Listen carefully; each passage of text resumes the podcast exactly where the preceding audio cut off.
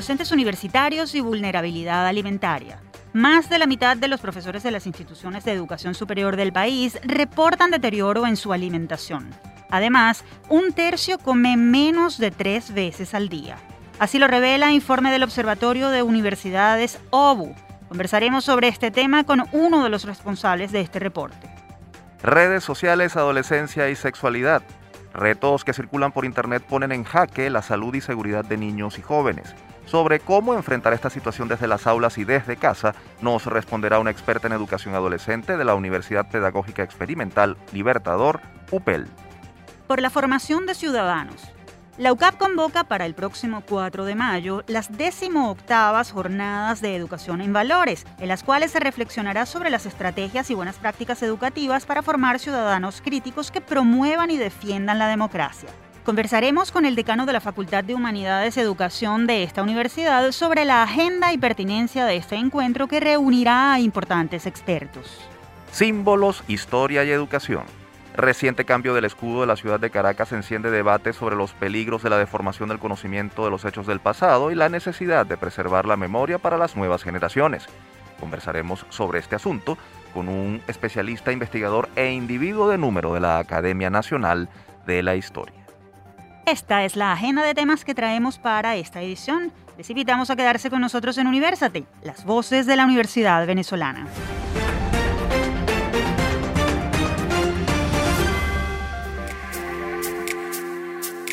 Les saludamos Efraín Castillo y Tamara Sluznis y les damos la bienvenida a nuestro programa Universate transmitido a nivel nacional por Unión Radio. Este espacio es producido por Unión Radio Cultural y la Dirección General de Comunicación, Mercadeo y Promoción de la Universidad Católica Andrés Bello. En la jefatura de producción están Inmaculada Sebastiano y Carlos Javier Virgües. En la producción José Ali Linares y en la dirección técnica está Giancarlos Caraballo. Bienvenidos una vez más a Universate, su revista radial universitaria de los fines de semana.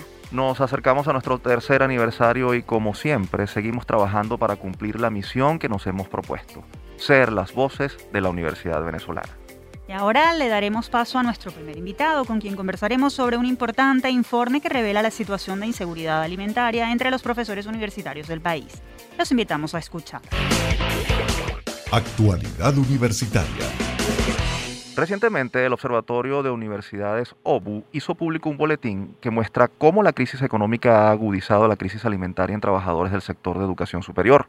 Según el texto, 50% de los docentes universitarios reporta una desmejora en su dieta y 33% señala que come menos de tres veces al día. El informe, que contiene datos obtenidos de la encuesta del Observatorio de Universidades en OBU, refleja que la alimentación de los docentes de educación superior venezolanos es precaria. Solo dos de cada diez educadores consumen proteínas, pero además es desigual, pues la crisis afecta con más fuerza a ciertos grupos de edad. Para ampliarnos detalles sobre este tema, recibimos desde el Estado Lara al profesor Carlos Meléndez. Él es director del Observatorio de Universidades OU. Profesor, bienvenido nuevamente a Universate. Gracias por aceptar nuestra invitación.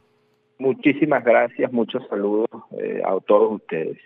Profesor, ofrezcanos detalles. ¿Qué están comiendo los docentes universitarios venezolanos y por qué está ocurriendo esto? Los académicos venezolanos, los integrantes de la comunidad eh, universitaria de Venezuela comen como cualquier población pobre de América Latina.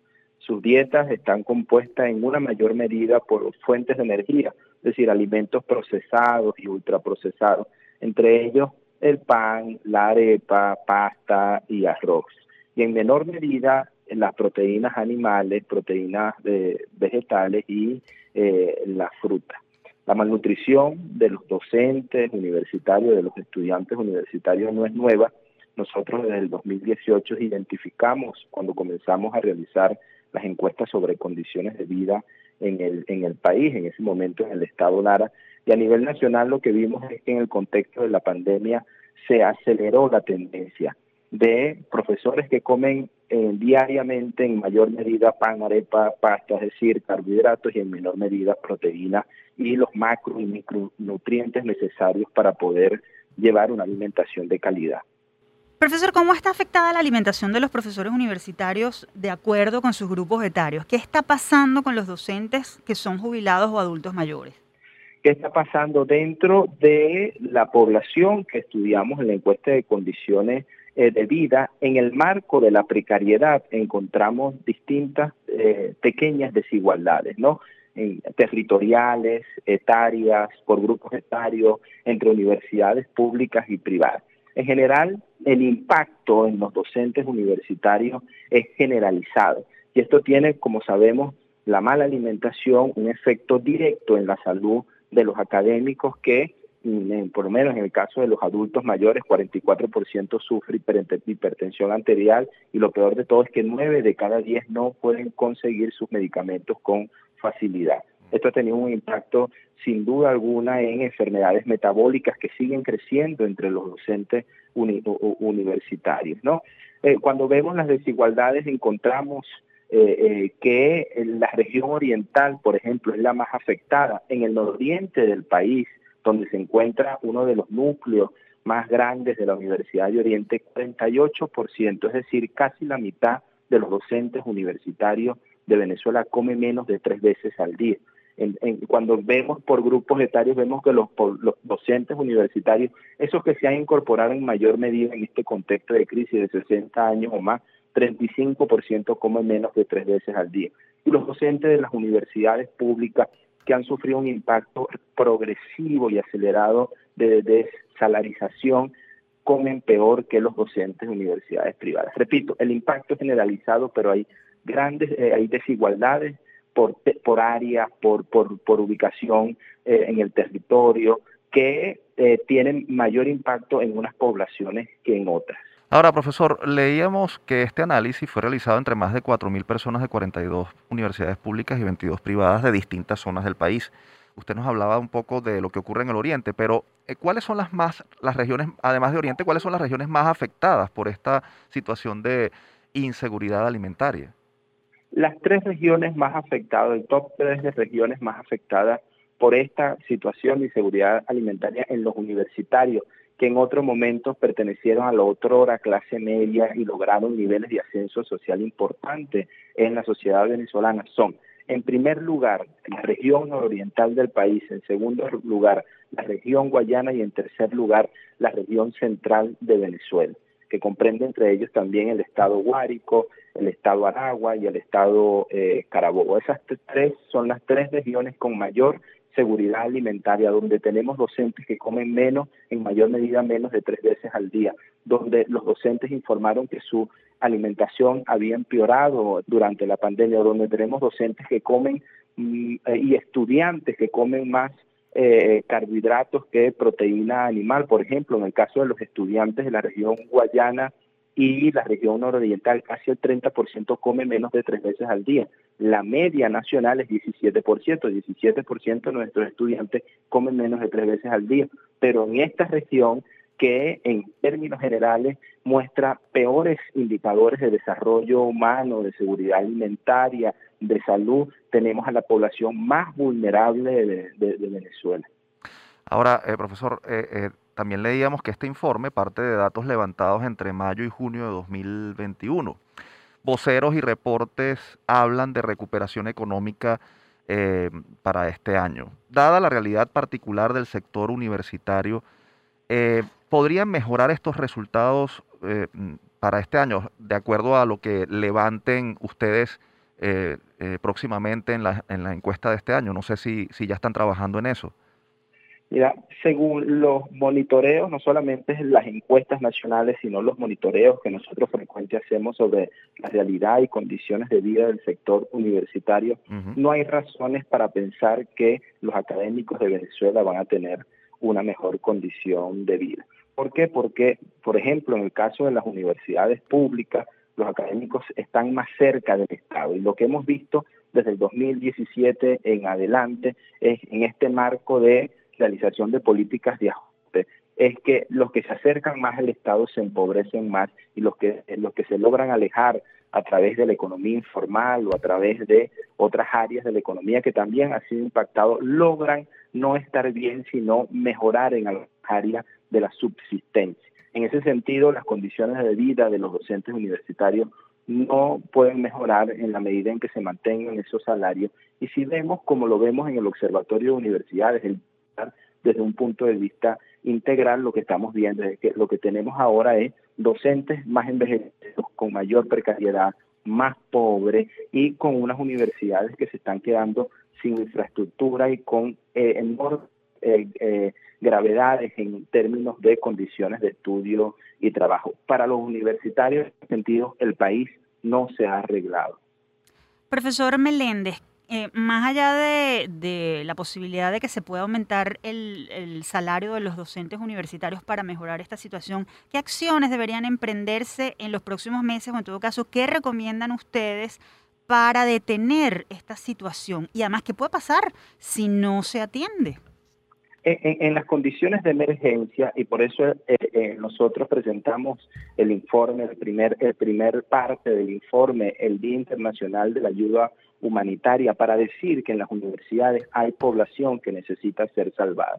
Una de las tantas iniciativas que se tienen que considerar en, la, en la Venezuela de ahora, en la Venezuela que recibe ayuda humanitaria, en la Venezuela que vemos un Estado que se ausenta de su población, es que las iniciativas del tercer sector deben mirar también lo que ocurre dentro de los universitarios, salvar las vidas de las personas que en este momento están al borde de la muerte por, mala, por una malnutrición de años, por unas condiciones de salud y de desprotección, porque antes los universitarios contaban con su seguro, su IPP, su seguro, sus mecanismos de seguridad social a nivel general. Lo primero que hay que hacer es lo urgente, lo urgente salvar las vidas de los docentes, sobre todo adultos mayores, mujeres que están dentro de la universidad, jubilados y jubilados lo segundo es buscar las maneras de, eh, eh, de, digamos, descentralizar, desentrañar el cerco legal que el, gobierno le tiene a las universidades para que estos puedan emprender proyectos e iniciativas individuales que les permita generar otros ingresos para poder brindarle un mejor recurso a los universitarios y bueno, seguir exigiendo las responsabilidades del Estado que es mejorar las condiciones laborales de los universitarios.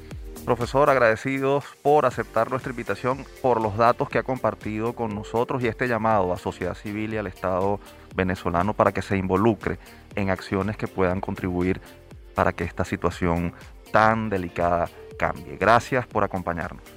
Muchas gracias a ustedes. Teníamos en la línea telefónica al profesor Carlos Meléndez, director del Observatorio de Universidades OBU. Para más información sobre este informe, Seguridad Alimentaria en los docentes y estudiantes universitarios venezolanos, pueden seguir la cuenta arroba obuvenezuela en Twitter.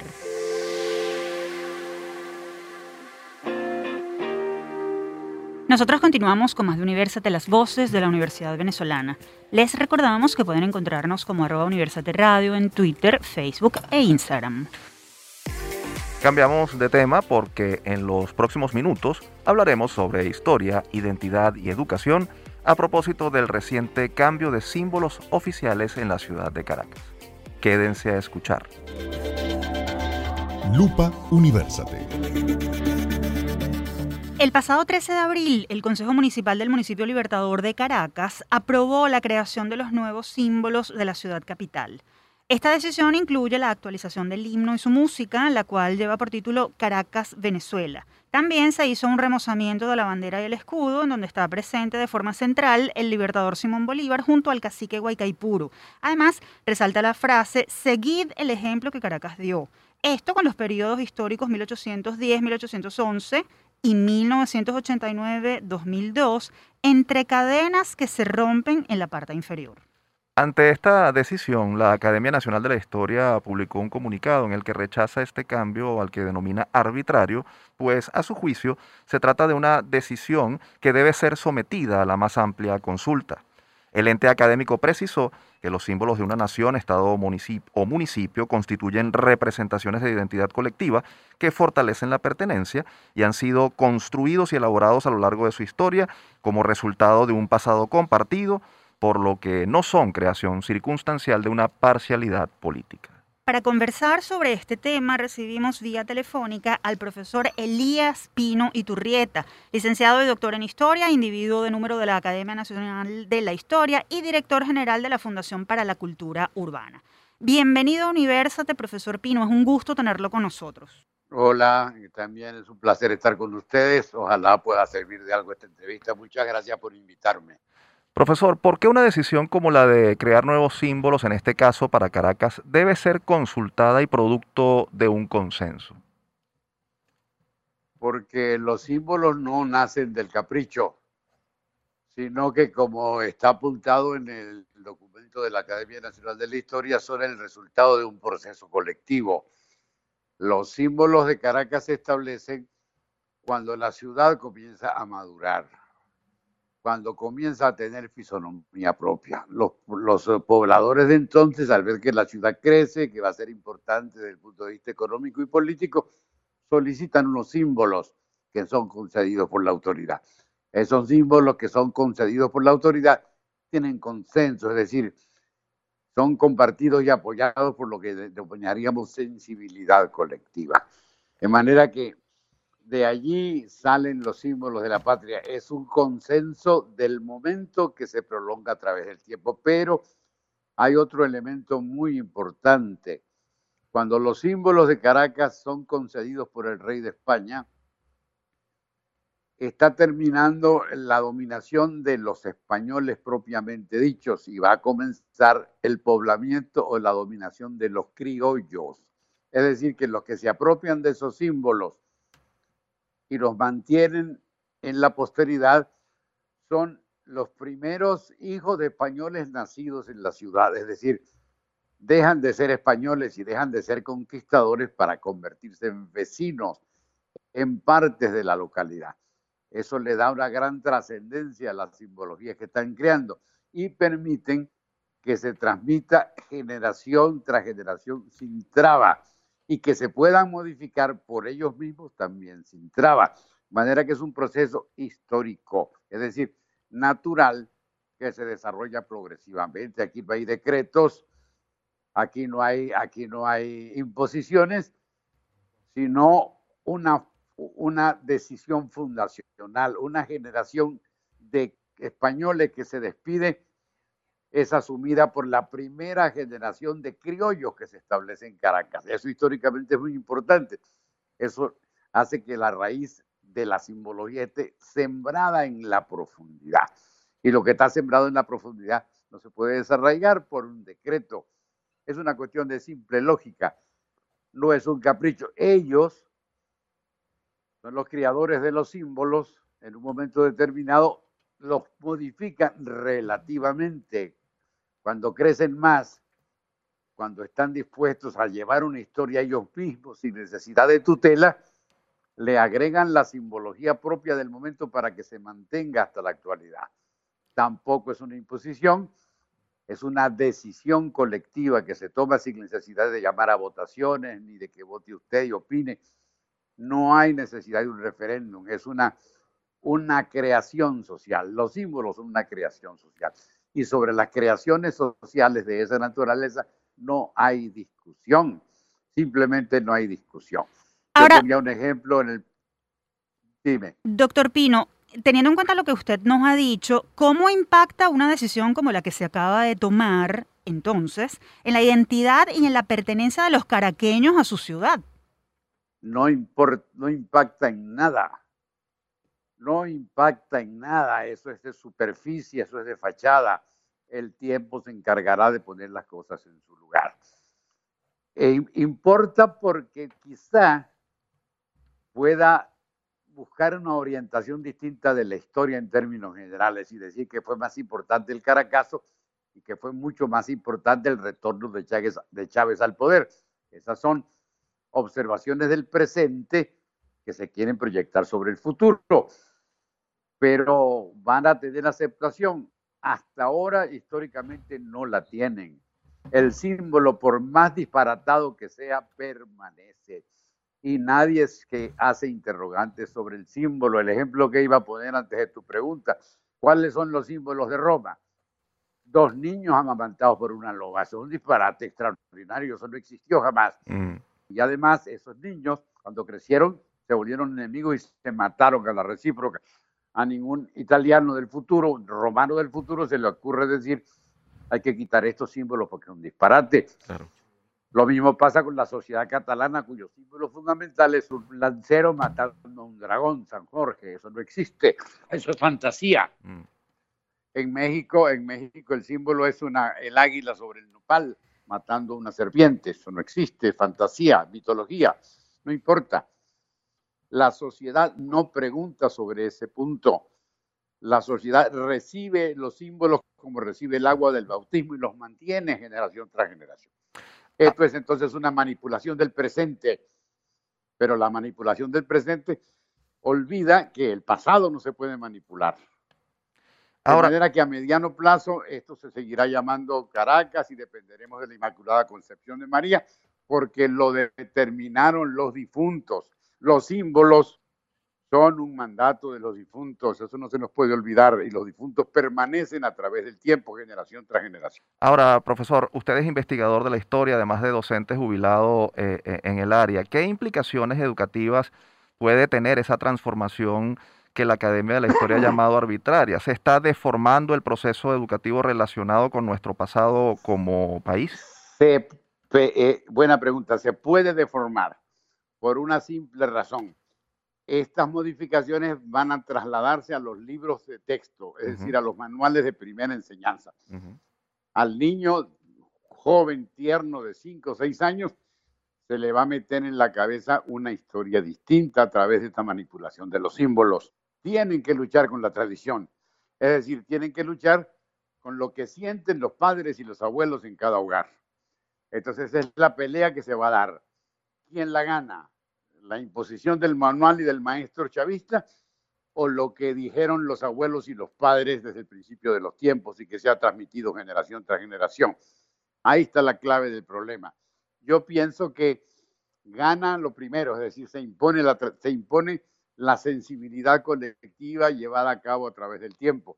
Y esto es una cosa superficial y pasajera, pero en todo caso peligrosa. Hay que estar alerta y en ese sentido tiene toda la razón del mundo la Academia Nacional de la Historia cuando hace un llamado a la, al cuidado, a la vigilancia de estos puntos y a considerar que no se puede partir de un capricho o de una decisión política en relación con algo que le incumbe a todos los caraqueños o a todas las, las, las poblaciones hispanoamericanas que se crearon en el siglo XVI, cuya simbología es más o menos parecida en todas partes de América. Profesor Pino, la decisión en todo caso ya está tomada. Los libros recogerán este cambio. Entonces, ¿qué sigue ahora? ¿Cuáles son los pasos que deben dar quienes se oponen al fondo y a la forma de esta decisión? Y más allá de eso, ¿qué se debe hacer desde las aulas de clase? Bueno, desde las aulas de clase no se puede hacer nada si tienen que leer el manual. E, ese es el problema. Este, esto es una imposición para los niños, para las personas que no tienen conocimientos y van a comenzar a tener conocimiento ahí hay un problema importante. Yo pienso que, no hay manera de detenerlo, no hay manera de detenerlo. Este, yo pienso que se va a imponer la sensibilidad social, es decir, lo que dice mi padre y mi abuelo, y no lo que dice el maestro en la clase del niño. Pero aún así es un problema gravísimo que no se puede detener. A la larga seguramente ganará la tradición, se impondrá la sensibilidad colectiva. Sí, así ha sido siempre pero en todo caso es una piedra en el camino que en la medida de lo posible se tiene que, solucionar. No sé cómo se pueda solucionar, pienso que es cuestión de pensarlo, la propia Academia de la Historia tendrá que pensarlo mejor y ver cuál salida propone, pero de momento es una, una situación superficial, una decisión superficial y artificial. ¿Puede lo superficial y lo artificial imponerse sobre lo profundo lo temporal a largo plazo, muy difícil. Pero esa es la encrucijada por la que pasamos en este momento con la modificación de los símbolos de Caracas. Profesor, le agradecemos sus valiosas consideraciones sobre este tema, además eh, muy importante porque tiene que ver con nuestra identidad y el conocimiento de nuestro pasado. Gracias por atendernos. Dale, ojalá les sirva. Muchas gracias a ustedes por llamarme. Mucho salud. Escuchábamos al doctor Elías Pino Iturrieta, individuo de número de la Academia Nacional de la Historia y director general de la Fundación para la Cultura Urbana. Con esto nos vamos a la pausa y al regreso tenemos más información para ustedes. No lo olviden, somos Universate, las voces de la Universidad Venezolana.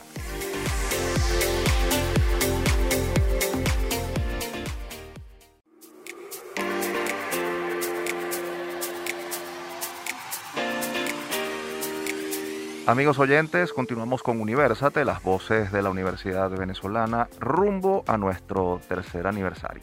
Recuerden que si quieren escuchar este o cualquiera de nuestros episodios, pueden acceder a las plataformas iTunes, YouTube y iVoox. Allí nos consiguen como Producción Universate. Y antes de continuar con nuestro programa, queremos invitarlos a acercarse al Bazar Madre Adorada, organizado por el Instituto Tobías. Este se está realizando con el fin de recaudar fondos para el proyecto Amigo Inolvidable. Si alguno de nuestros radioescuchas está interesado en vender o comprar en este bazar, pueden conseguir más información en la cuenta de Instagram arroba instituto.tobías. Y ahora sí continuamos y le pondremos la lupa a un reto que circula por internet y que tiene implicaciones negativas en el comportamiento de los jóvenes venezolanos. Padres, representantes y profesores, les pedimos que presten mucha atención. Foro Universate. Semanas atrás se hizo pública una información sobre la propagación a través de Internet y redes sociales de un nuevo reto titulado La Penitencia, en el cual se desafía a los participantes, principalmente adolescentes, a formar parte de juegos peligrosos que van desde tener relaciones sexuales múltiples sin preservativos a obligar a un compañero o compañera a tener sexo. Desde Universate queremos tocar este tema no solo para alertar a profesores, padres y representantes sobre los riesgos que representan estas actividades para la salud física y mental de los jóvenes, sino también para ofrecer orientación sobre las acciones preventivas. Para ello vamos a conversar con Zeneida Sánchez. Ella es profesora de la UPEL, magíster en tecnología educativa aplicada a la planificación y desarrollo del currículum, con cursos a nivel nacional e internacional en educación de la sexualidad y género. La profesora Sánchez es responsable del diplomado en educación de la sexualidad y salud sexual y reproductiva de la Universidad Pedagógica Experimental Libertador, el Fondo de las Naciones Unidas para la Población y la Alcaldía del municipio Sucre. Profesora Sánchez, bienvenida a Universate. Gracias por acompañarnos. Mil gracias por la invitación a conversar sobre este tema. Profesora Sánchez, ¿cómo se origina este tipo de modas como este reto denominado la penitencia y por qué llega a prosperar teniendo en cuenta que los resultados pueden ser realmente fatales? Bueno, como todo, eh, los retos y más que todo de adolescentes y de jóvenes, si no tienen una educación, si no tienen una información, ellos caen muy fácil, muy fácil en esta situación. Por eso es importante el proceso de educación, que tengan informados, que estén informados, que estén eh, educados y a través de la familia que no lleguen a esta situación crítica como son los retos de penitencia, ya que ellos consideran que mm, un reto es, bueno, continuar, continuar, continuar, sin ver las consecuencias de lo que están padeciendo. Ahora bien, la adolescencia es un periodo complicado en el que los muchachos se están autodescubriendo y además son muy permeables a la presión social. ¿Cómo aproximarse a los jóvenes para crear en ellos conciencia sobre los peligros que corren con retos como este o con otros temas como el consumo de sustancias ilícitas o la comisión de delitos, por ejemplo? Eh, eh, por cierto, el Fondo de Población de las Naciones Unidas, conjuntamente con la alcaldía, en el 2011, participé en un programa donde coordinaba toda la parte de monitoreo y todo, sobre la formación de pares promotores. Pares, a veces es difícil que el educador, cómo llegar al joven, del padre representante, cómo abordar estos temas que en no tienen a veces respuesta ni educación para darlo. Entonces, eh, se realizó este programa de pares promotores que consistía en formar adolescentes de esas mismas edades para que ellos pudieran llegar a los mismos jóvenes. Así nosotros formamos este grupo de pares promotores, programa de la Fondo de Población de las Naciones Unidas, aquí el UFA, donde yo coordiné conjuntamente con la doctora mm, Luz Beltrán el programa de salud sexual y reproductiva, prevención de ITS, VIH y embarazo en adolescentes en el municipio Sucre. ¿Por qué los jóvenes y las adolescentes son nuestro recurso más valioso? Profesora Sánchez, las redes sociales son una realidad de nuestro tiempo y los jóvenes tienen acceso a este tipo de tecnología cada vez más de manera más intensa y además a temprana edad. ¿Hasta dónde debe permitirse el acceso de los muchachos a redes como Facebook, Twitter, Instagram, a WhatsApp? ¿Cómo debe ser la supervisión de los padres? Bueno, las redes sociales es un avance tecnológico, así como los avances científicos también son avances perjudiciales. Las redes sociales eh, sabemos que es el canal de comunicación y actualmente en estos momentos la juventud, los niños desde pequeñitos, nos llevan una morena a todos los docentes y a los padres y representantes en el manejo de las redes sociales. Yo creo que una de las cosas que tenemos que hacer las universidades, el Ministerio de Educación, los padres y representantes, todos unidos remando en una sola dirección. El uso de las redes sociales desde el punto de vista educativo.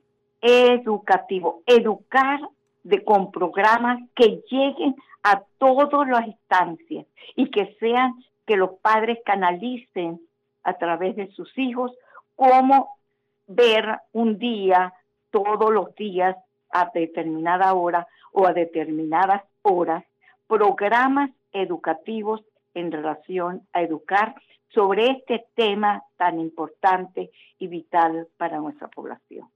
Hablando de educación y de la formación de los docentes, deben formarse de manera específica los, los educadores, los profesores que trabajan con adolescentes en materia de educación sexual, independientemente del área en la que den clases. Y en ese sentido, ¿qué tipo de formación deben recibir pensando en el contenido del diplomado del que usted ha sido coordinadora? Bueno, yo creo que no solamente los docentes, porque yo creo que haber educación de padres. Yo creo que todos, tanto el padre como la formación del docente, la Universidad Pedagógica Experimental Libertador lo tiene dentro de su diseño curricular.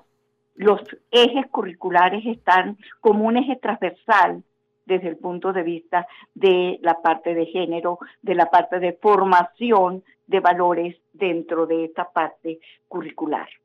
Eso lo tiene ya en su matriz y en su malla curricular.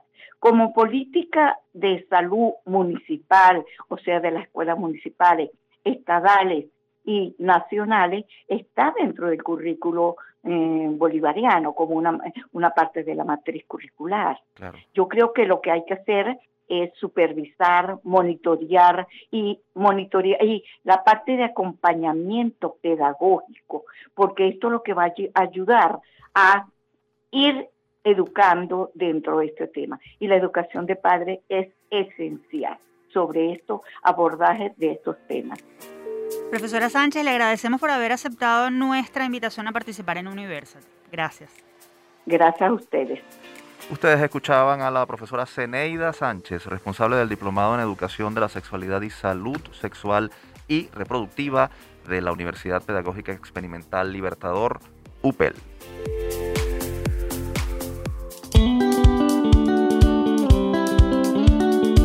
Sabemos que estamos en tiempos difíciles. Por eso te traemos las píldoras de autocuidado, unos micros elaborados y narrados por especialistas de la Unidad de Psicología Padre Luisa Sagra de LUCAP, con el objetivo de brindarte información actualizada sobre formas de potenciar tu bienestar y hacer frente a las dificultades. En esta píldora de autocuidado estaremos hablando de las señales más comunes que puede dar una persona que está considerando o tiene la intención de suicidarse. Estas no son las únicas ni todas las personas presentan los mismos signos. Sin embargo, puede resultar útil conocer algunas para identificar e intervenir de manera oportuna. Entre ellas podemos encontrar cambios físicos en la apariencia o de higiene, incremento en el consumo de alcohol o drogas, cambios bruscos en el rendimiento académico, cambios repentinos en el comportamiento habitual y en el estado emocional, aislamiento social, apatía, alteración en los patrones de sueño, ánimo depresivo, sentimientos de desesperanza o no tener razones para vivir, reacciones emocionalmente inestables e impulsivas frente a situaciones de mucho estrés, amenazas directas de hacerse daño o quitarse la vida, conductas de riesgo y conductas autolesivas, por ejemplo, cortarse la piel, quemarse, golpearse intencionalmente, arrancarse el cabello, entre otras. Historial de búsqueda en Internet o en otros medios sobre métodos de suicidio. Enfocarse en la muerte. Tener frecuentemente conversaciones, lecturas, publicaciones en torno a esto. Referencias a intentos previos de suicidio. Escribir una nota suicida. Hacer la preparación para la muerte. Por ejemplo, arreglar documentos, negocios, regalar posesiones muy apreciadas y despedirse de seres queridos exponer pensamientos en torno a su propia muerte. Muchas veces esto puede tener el objetivo de evaluar las reacciones de personas cercanas. La persona se puede preguntar, ¿cómo sería morir? ¿Cómo se sentirían si yo no existiera más? Mantente atento a nuestras próximas píldoras de autocuidado y si necesitas ayuda o alguna orientación, estamos a tu orden en la unidad de psicología Padre Luisa Sagra de LUCAP nos puedes contactar a través de upla.clinica.gmail.com. Te esperamos en una próxima píldora.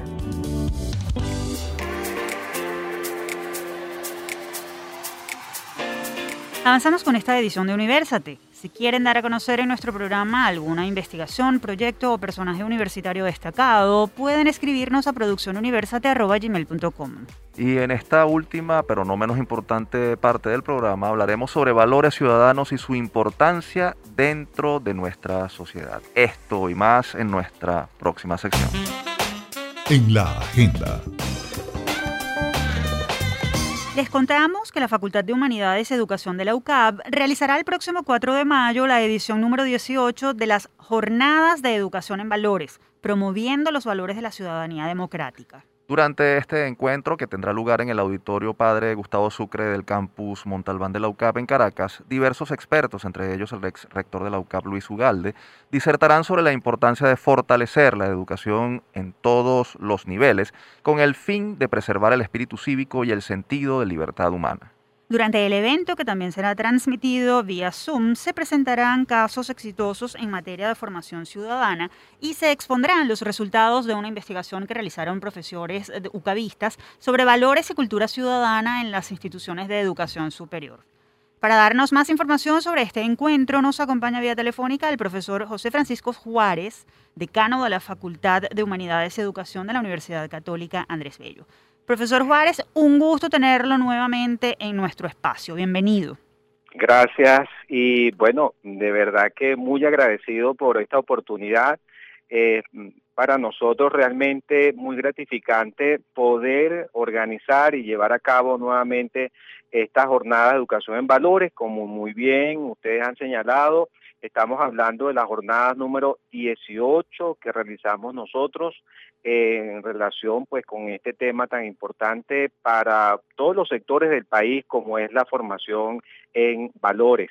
Y en este caso particular es precisamente la promoción de los valores de la ciudadanía democrática. Nosotros queremos enfocarnos en este momento en el trabajo, en todo el esfuerzo que están haciendo eh, instituciones educativas y también otras organizaciones civiles para fortalecer aquellas actuaciones humanas que de alguna manera Mm, respaldan lo que es una ciudadanía y el fortalecimiento además de, lo que es una sociedad democrática. Eh, me refiero, por ejemplo, a la tolerancia, a la convivencia, al diálogo, a lo que es el respeto a, las ideas contrarias, eh, digamos, todos aquellos valores que se refieren al cultivo del respeto a la dignidad humana y que de alguna manera nos hablan también de un ciudadano competente, de un ciudadano que es comprometido con su entorno, de una persona que tiene eh, idea clara de sus responsabilidades, bien sea en las instituciones donde trabaja, bien sea en la familia, bien sea pues con las personas con las que todos los días tiene relaciones, eh, digamos, de trabajo, relaciones en las que de alguna manera tiene que demostrar digamos, de qué forma piensa y de qué forma entiende eh, el compromiso para entender o para relacionarse con las otras personas. Precisamente, eh, profesor, más adelante vamos a, pedirles algunos detalles sobre lo que serán las jornadas, pero nos gustaría, eh, a la luz de su experiencia y su conocimiento, que nos ofreciera un diagnóstico sobre lo que la investigación nos está diciendo o les está diciendo eh, sobre valores y cultura ciudadana en el país. ¿Estamos mejor? ¿Ha habido alguna involución? ¿Cuál es la situación?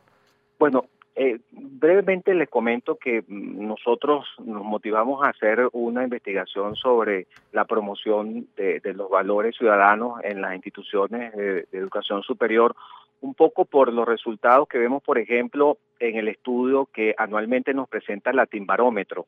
A nivel latinoamericano ha habido un retroceso importantísimo en relación con la percepción que tienen las personas acerca de su actuación, eh, como ciudadanos y de la importancia que tiene la democracia para sus vidas. Eh, ha habido un retroceso importante en los últimos años en la región. Y en el caso venezolano, ciertamente eh, quizás hay todavía muchas más dificultades. Nosotros tenemos recientemente unos resultados de eh, la encuesta en Juve que nos plantea precisamente cómo los jóvenes están mirando eh, su relación con el otro y con las instituciones. Y ciertamente hay allí unos aspectos que nos hablan de unas debilidades en relación con la percepción de lo que son las conductas ciudadanas y cómo éstas están relacionadas con lo que debería ser un Estado moderno y democrático. Y ya más particularmente, nosotros también consideramos que las instituciones educativas, no todas obviamente, pero eh, en los últimos dos años sobre todo con esta pandemia que, que, ha dejado pues muchísimas eh, dificultades en, en, todos los ámbitos, pero particularmente en cuanto a la consolidación de unas conductas que la escuela por sus propias características tendría que fomentar y que tienen que ver con ese fortalecimiento de esos valores a los que me refería anteriormente que eh, bueno, terminan por fortalecer eh, en una persona su compromiso con la sociedad, su compromiso con el entorno. Yo creo, y así lo hemos visto, el grupo de profesores que ha venido trabajando en esto, que ha habido eh, pues un retroceso importante en los últimos años en este tema particular y obviamente mm, nosotros queremos retomar este asunto, mirar precisamente en las escuelas, mirar lo que se está haciendo bien, porque ciertamente hay instituciones que están haciendo un esfuerzo para, para, para fortalecer estos valores, pero pero no no no es lo que nosotros deberíamos digamos estar haciendo eh, como como en conjunto o como política digamos, pública en el área educativa. Creo que todavía ahí tenemos una gran deficiencia y necesitamos seguir trabajando en esta área. ¿no? Ahora, profesor Juárez, ¿cómo rescatar los valores perdidos o fortalecer aquellos que se han debilitado en una sociedad como la nuestra, en la que ser vivo, entre comillas, es de alguna manera hasta celebrado. Sí, bueno, eh, es verdad que, que, nosotros hemos vivido una, un desmontaje, una destrucción paulatina de lo que es vivir en, en, sociedad, lo que es el respeto a la institucionalidad, lo que es el respeto a las normas. E, eso es verdad que ha ocurrido. Y mm, pareciera que es más fácil pues el camino corto en este caso para ciertas conductas que la gente considera que bueno esto pareciera que es cosa y entre comillas digo la expresión de una persona que tiene viveza criolla no tal como lo han expresado algunos autores. Bueno ciertamente que esas conductas lo que hacen al final es debilitar la propia institucionalidad eh, entonces nosotros lo que estamos planteando es que es posible ciertamente reinstitucionalizar el país. Es posible desde las escuelas y desde las distintas organizaciones sociales mm, plantearnos unas conductas distintas a las que nosotros en algunos casos consideramos como las comunes o normales, entre comillas, en una sociedad. Y si nosotros miramos un poco lo que significan las sociedades, mm, digamos, organizadas, modernas, eh, el tema de la ciudadanía está muy presente, el respeto a la institucionalidad está muy presente. Entonces, creo que nosotros debemos mirar esto con mucha seriedad, entender que es necesario eh, hacer un cambio en, el modo en que nosotros nos conducimos, en el modo en que nosotros educamos eh, en estos temas y, y, bueno, tratar precisamente de fortalecer lo que significa una conducta que termina siendo un, una manera de fortalecer también nuestras instituciones desde cualquier punto de vista que nosotros la queramos ver, porque estoy hablando de cualquier institución que conforman el Estado, las instituciones que conforman lo que lo que es la sociedad y que a la que nosotros aspiramos, que es una sociedad moderna, una sociedad que, que entiende que todos somos corresponsables de lo que estamos haciendo. Yo creo que eso es posible y eh, la escuela tiene una tarea fundamental precisamente a través de la educación, a pesar de que nosotros podamos mirar conductas que son contrarias y que incluso a veces se aplauden, pero que a la larga sabemos que traen consecuencias nefastas no solo para el individuo, sino para la propia sociedad. Finalmente, profesor, y brevemente porque nos quedamos sin tiempo, ¿cuál será el aporte, el aporte primordial que ofrecerán las jornadas de educación en valores de la UCAP que se van a desarrollar el próximo de mayo? Tomando en cuenta además que ya son 18 ediciones. ¿Cuál es su pertinencia en este momento y qué esperan que se lleven los participantes que acudan al encuentro. Haga la invitación, por favor. Bueno, eh, eh, yo creo que hay tres eh, espacios importantísimos que nosotros vamos a tener ese día. Por un lado, vamos a escuchar a personas con una amplia experiencia, como el padre Luis Ugalde, quien ha venido trabajando en este tema, insistiendo precisamente en que la educación es el camino para para poder transitar lo que es el progreso, el desarrollo y por supuesto, construir una sociedad moderna. Eso para mí creo que, es, un, es, una, es una oportunidad bien importante, escuchar lo que él va a plantear sobre esa relación necesaria entre ciudadanía, democracia y educación. Después vamos a conocer lo que algunos expertos en estos temas nos van a decir, algunos académicos, algunos más relacionados directamente con la experiencia educativa, de cómo esto se puede implementar en el currículo, de cómo ciertamente eh, no, se trata solamente de presentar ideas vacías o ideas que queden en el aire, sino de que es posible precisamente insertar en el currículo escolar este tipo de experiencias que traen además eh, consecuencias que son positivas o impactos positivos para la escuela, para la persona y para el entorno.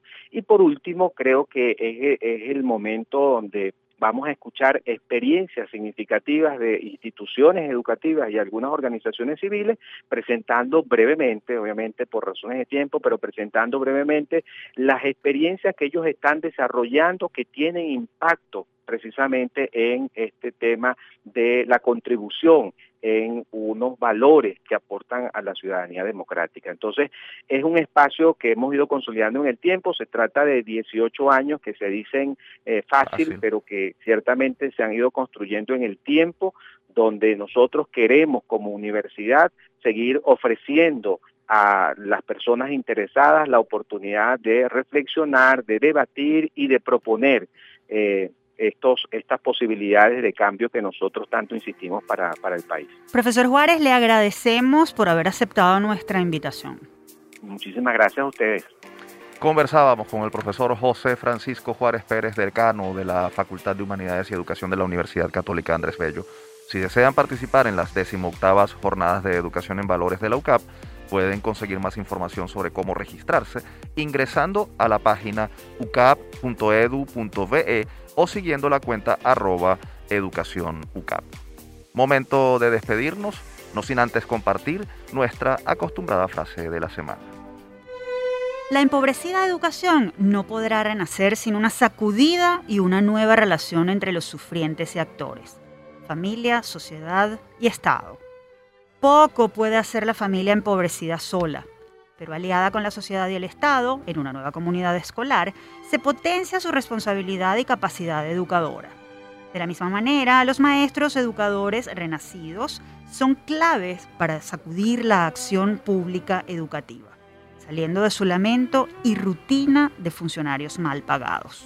Lo dijo el sacerdote jesuita Luis Ugalde, filósofo, historiador, sociólogo y ex rector de la UCAP, en un reciente artículo de opinión en el que urge a la sociedad venezolana a comprometerse con el rescate del sistema educativo como única alternativa para superar la crisis e impulsar el desarrollo nacional.